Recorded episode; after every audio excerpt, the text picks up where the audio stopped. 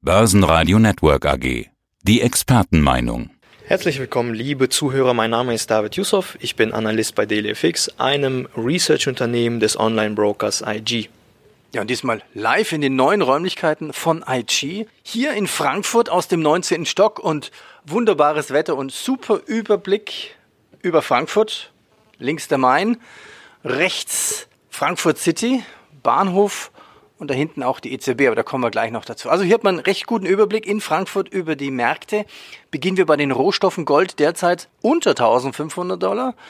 Brand und WTI, wo stehen die beiden? Ja, der Preis für die ähm, europäische Rohölsorte Brent notiert aktuell bei über 62,50 US-Dollar je Fass und der Preis für die nordamerikanische Rohölsorte WTI bei ungefähr 58,16 US-Dollar je Barrel.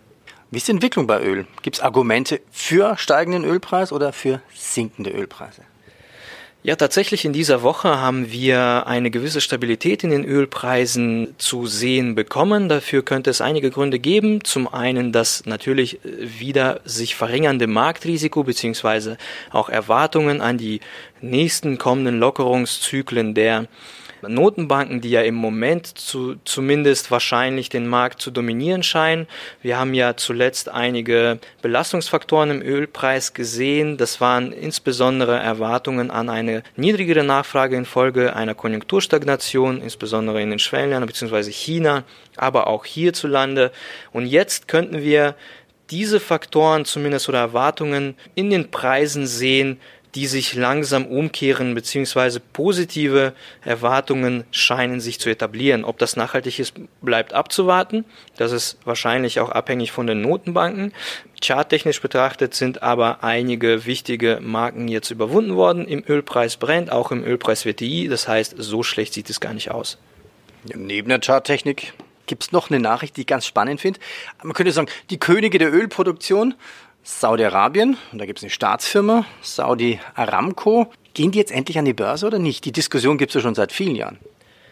Genau, aber das wird jetzt anscheinend doch mehr konkretisiert. Die Banken, die den Zuschlag für die Beratung für eben diesen ganzen Prozess bekommen sollen, scheinen jetzt das Rennen zu machen. Es sind wie gewohnt die üblichen Verdächtigen, JP Morgan, HSBC und so weiter. Aber es scheint tatsächlich doch jetzt mehr Realität zu werden, weil auch sich der CEO von Saudi Aramco diesbezüglich gemeldet hat und gesagt, okay, wir planen bis Ende des Jahres ungefähr ein Prozent zunächst einmal auf der einheimischen Börse an die Börse zu bringen.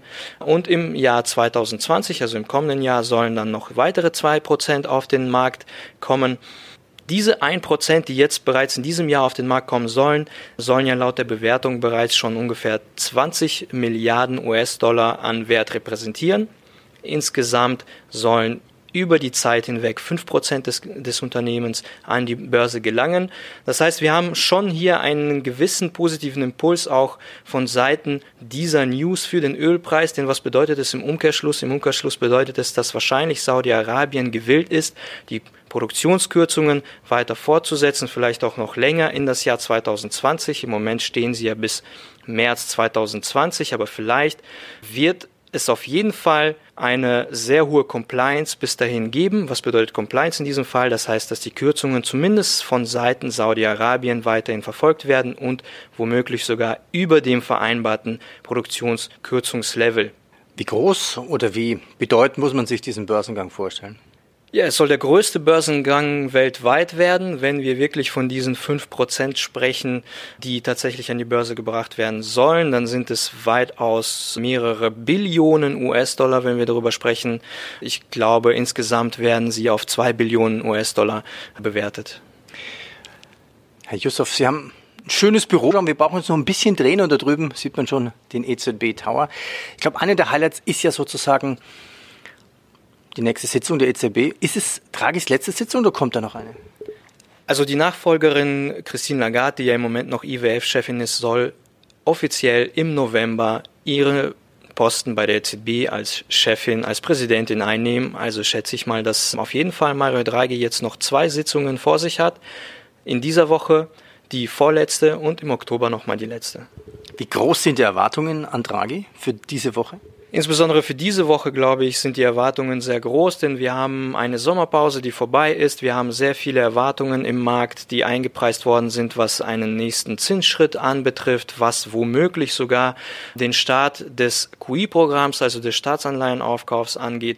Also das heißt, es sind sehr viele Maßnahmen, die quasi in den Startlöchern stehen. Und es besteht demzufolge auch eine hohe Erwartung daran, dass zumindest der Zins um 0,1 Prozent in den äh, negativen Bereich gesenkt wird. Auf der anderen Seite ist natürlich fraglich, wie weit ist dieser Schritt schon eingepreist, zumindest was diese Maßnahme angeht. Und wie sicher sind sich die EZB-Mitglieder bzw. die EZB insgesamt, dass weitere Zinsschritte notwendig werden.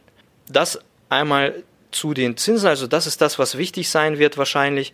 Wenn wir zu den Maßnahmen kommen, die ja ebenfalls aus den Zinsschritten resultieren, dann glaube ich, ist es halt wichtig, darauf zu achten, welche Maßnahmen werden angekündigt, um die Bankenprofitabilität äh, zu sichern. Denn negative Zinsen bedeuten ja auf der anderen Seite, dass die Banken ihre Profitabilität wahrscheinlich über einen gewissen Zeitraum verlieren. Das heißt, wenn wir Anzeichen dafür bekommen, dass weniger bzw. weniger Maßnahmen in dieser Hinsicht getroffen werden, dann kann es ein Zeichen dafür sein, dass die EZB sich noch nicht sicher ist mit weiteren Zinsschritten. Das heißt, es wird vielleicht einen vorsichtigen Zinsschritt in diesem Meeting geben.